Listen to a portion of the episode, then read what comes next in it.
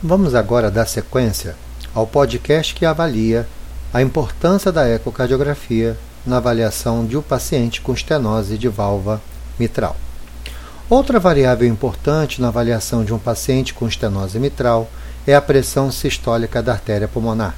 Nós sabemos que vamos obter a pressão sistólica da artéria pulmonar utilizando a regurgitação tricúspide. Vamos realizar um apical quatro câmaras Usando o mapeamento de fluxo em cores, vamos identificar o jato da regurgitação tricúspide. Colocamos o nosso cursor do Doppler alinhado ao jato da regurgitação tricúspide e vamos utilizar o Doppler contínuo. Obtendo a velocidade máxima da regurgitação tricúspide, vamos utilizar essa velocidade no cálculo da PSAP. A pressão sistólica da artéria pulmonar é igual a 4 vezes a velocidade máxima da regurgitação tricúspide ao quadrado mais a pressão do ato direito. Lembrando que a pressão do ato direito será dada de acordo com o tamanho da veia cava inferior e a colapsabilidade inspiratória da mesma. Observem que a estimativa da pressão da artéria pulmonar nada mais é do que o gradiente sistólico entre o VD e o ato direito. E essa avaliação pode nos mostrar as consequências no território de câmaras direitas da estenose valvar mitral. Observem que a pressão sistólica da artéria pulmonar é uma variável fundamental para a tomada de decisão clínica. Lembrando que a PSAP é um marcador de repercussão hemodinâmica da estenose valvar mitral e é uma variável independente. Se nós tivermos uma pressão sistólica da artéria pulmonar acima de 50 milímetros de mercúrio, o nível, a graduação da sua estenose mitral será importante. Mas observem que é importante que façamos uma revisão sobre os valores de normalidade da pressão sistólica da artéria pulmonar, da pressão diastólica da artéria pulmonar, da pressão média da artéria pulmonar e também da resistência vascular pulmonar. A pressão sistólica pulmonar ela varia entre 15 e 30 milímetros de mercúrio, enquanto a pressão diastólica pulmonar varia entre 4 a 12 milímetros de mercúrio. A pressão média da artéria pulmonar varia entre 9 e 19 milímetros de mercúrio, e a resistência vascular pulmonar, o valor de referência é menor do que 3 UD por metro quadrado. Para o diagnóstico da hipertensão arterial pulmonar, nós devemos ter uma pressão média da artéria pulmonar maior que 25 milímetros de mercúrio em repouso ou maior do que 30 em exercício. Lembrando que a resistência vascular pulmonar acima de 3 UD por metro quadrado também sinaliza a hipertensão pulmonar. E ao se calcular a pressão do ato esquerdo, ou seja, utilizando E mitral sobre a linha mais 4, se tivermos valores de pressão capilar pulmonar acima de 15, identifica a hipertensão venocapilar pulmonar. Então lembrem, a fórmula de PSAP é 4 vezes a velocidade máxima da IT ao quadrado mais a pressão do ato direito. A pressão diastólica da artéria pulmonar é 4 vezes a velocidade final da regurgitação pulmonar ao quadrado mais a pressão do ato direito. A pressão média da artéria pulmonar é quatro vezes a velocidade inicial da regurgitação pulmonar ao quadrado mais a pressão do ato direito. E lembrem que também podemos obter a pressão média da artéria pulmonar utilizando o TAC. 79 menos 0,45 vezes o TAC vai me dar a pressão média da artéria pulmonar. Lembrem que a maneira de se medir o TAC é através de um corte para external transversal a nível dos vasos da base. Vamos colocar o cursor do Doppler pulsado atrás da válvula pulmonar e vamos obter o tempo de inscrição desde o momento que a válvula pulmonar se abre até o pico. Nós sabemos que valores de normalidade são acima de 106 milissegundos. Quanto menor o TAC, maior a pressão em território pulmonar. Outra coisa que podemos fazer na avaliação da estenose mitral é calcular a área valvar utilizando a equação de continuidade.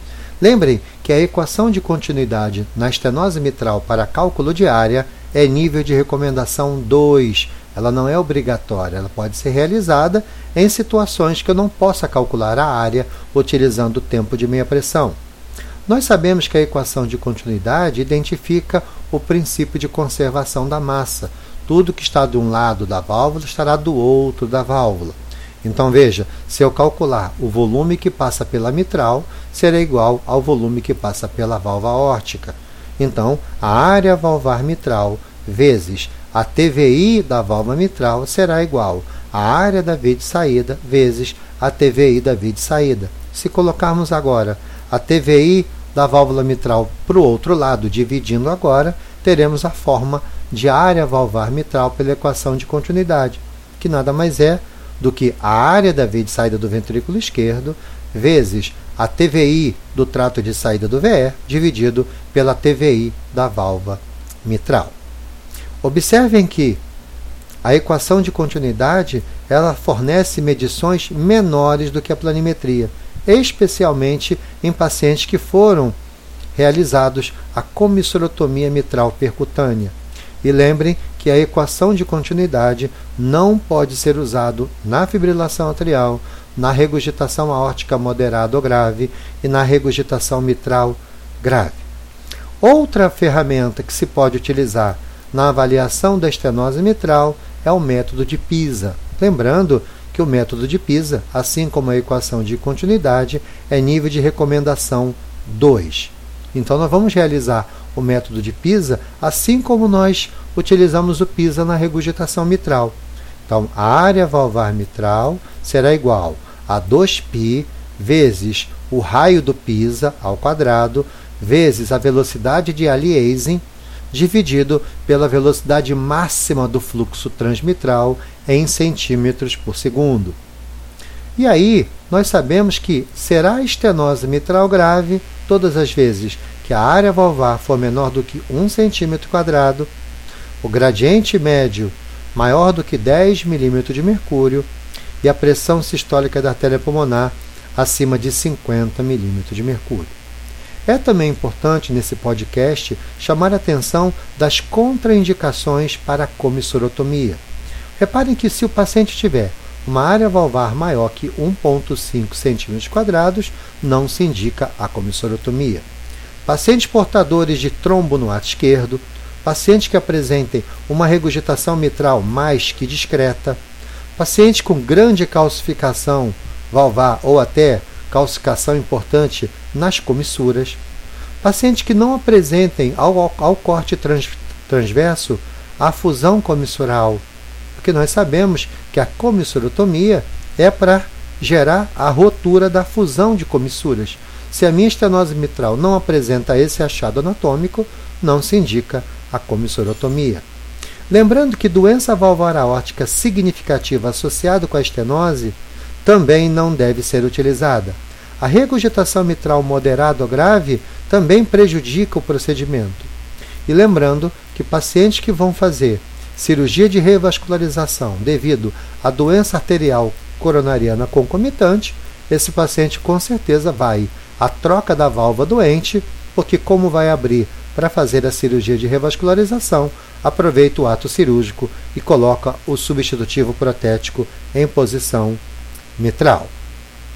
Vejam que nós sabemos na literatura qual é o score que apresenta bons resultados da valvuloplastia percutânea com balão. Score até 8, nós sabemos que temos um sucesso entre 80% e 95%. E o que é o sucesso do procedimento? Se nós, após a valvuloplastia percutânea por balão, encontrarmos uma área valvar mitral mais que 50% do que era, uma área valvar mitral acima de 1,5 cm, se nós observarmos que o gradiente transvalvar médio caiu 50 a 60%, se nós identificarmos que a pressão do ato esquerdo está menor do que 18 milímetros de mercúrio e não se identificou uma complicação por regurgitação mitral, esse procedimento foi um sucesso. Observem que, ao se acompanhar os pacientes que tiveram score abaixo de 8, ou seja, uma morfologia valvar favorável, podemos acompanhar esses pacientes de maneira tardia. Nós sabemos que os pacientes que operaram com esse score, que fizeram a valvuloplastia percutânea por balão, 80 a 90% desses pacientes são livres de eventos. Observem que mais de 90% desses pacientes vão ficar em classe funcional 1 e 2 em 7 anos. E observem que os resultados da comissurotomia cirúrgica a céu aberto em comparação com a valvuloplastia percutânea mitral foram os mesmos, não havendo necessidade, com um score baixo, ou seja, abaixo de 8, se indicar a comissurotomia cirúrgica. Observem também o que é classe 1 para avaliação através da ecocardiografia de uma válvula mitral estenótica. Observem, é classe 1 quando eu preciso fazer o diagnóstico da estenose mitral, quando eu preciso identificar a severidade da doença, calculando o gradiente médio, a área valvar mitral, a planimetria pelo PHT e pela planimetria direta, assim como o cálculo da PSAP. Lembrando que também a avaliação da câmara ventricular direita é importante no contexto da estenose mitral. É classe 1 também nós avaliarmos o aparato valvar para que seja preenchido o score de Wilkins, na tentativa de identificar os pacientes que terão um resultado ótimo com a valvuloplastia percutânea por balão. Também é classe 1 quando nós estudamos o paciente na busca de outras lesões valvares concomitantes. E também é classe 1 quando precisamos reavaliar pacientes que apresentaram mudança do quadro clínico, principalmente piora de sinais e sintomas. Vejam que os preditores de sucesso imediato do procedimento percutâneo são score baixo, menor que 8 pontos, um dimensionamento correto do balão durante o procedimento, um ritmo cardíaco sinusal, idade menor que 65 anos e ausência de calcificação. Vejam que preditores de estenose, ou seja, um não resultado adequado da valvuloplastia percutânea por balão, é um score alto, maior que 8 pontos, muito cálcio na válvula, ritmo cardíaco irregular, subdimensionamento do balão e, ao se terminar o procedimento, nós observamos um resultado subótimo. Observem que haverá situações onde um paciente com mais de 8 pontos irá fazer a dilatação percutânea. Que pacientes são esses? Pacientes de alto risco cirúrgico, idade muito avançada, neoplasia avançada e disfunção grave do ventrículo esquerdo. Também terá aqueles pacientes com score de menos de 8 pontos que deverão tratar cirurgicamente. Pacientes com deformidade torácica, cardiopatia congênita grave, doente plurivalvar, ou seja, há indicação de se operar outra válvula, calcificação grave das comissuras, regurgitação mitral moderada ou grave e pacientes com trombo no ato esquerdo. Todos sabemos da necessidade de avaliar a presença de trombo no ato esquerdo e na auriculeta esquerda. Aí entra o grande papel da ecocardiografia transesofágica. Nós sabemos que na pesquisa de trombo na câmara atrial esquerda, o eco transesofágico tem uma sensibilidade de 97%, uma especificidade de 100%, um valor preditivo positivo de 100% e um valor preditivo negativo de 96,6%. Lembrando que pacientes de alto risco são aqueles que têm um ato esquerdo maior que 5 centímetros, portadores de fibrilação atrial crônica, os idosos e aqueles que tiverem um quadro de tromboembolismo pulmonar prévio. Observem também que existe o papel da ecocardiografia transesofágica no contexto da estenose mitral. Ou seja, a pesquisa de trombo na auriculeta esquerda e no ato esquerdo é importante na avaliação do paciente com estenose. Ele é classe 2A. Observem que avaliar o score de Wilkes na tentativa de identificar quem pode ou não fazer o procedimento, quando o transtorácico foi subótimo, também é 2A. E reparem que avaliar a válvula mitral rotineiramente em paciente que tinha uma janela ecocardiográfica adequada, sem mudança de sintoma, o eco transesofágico é classe 3.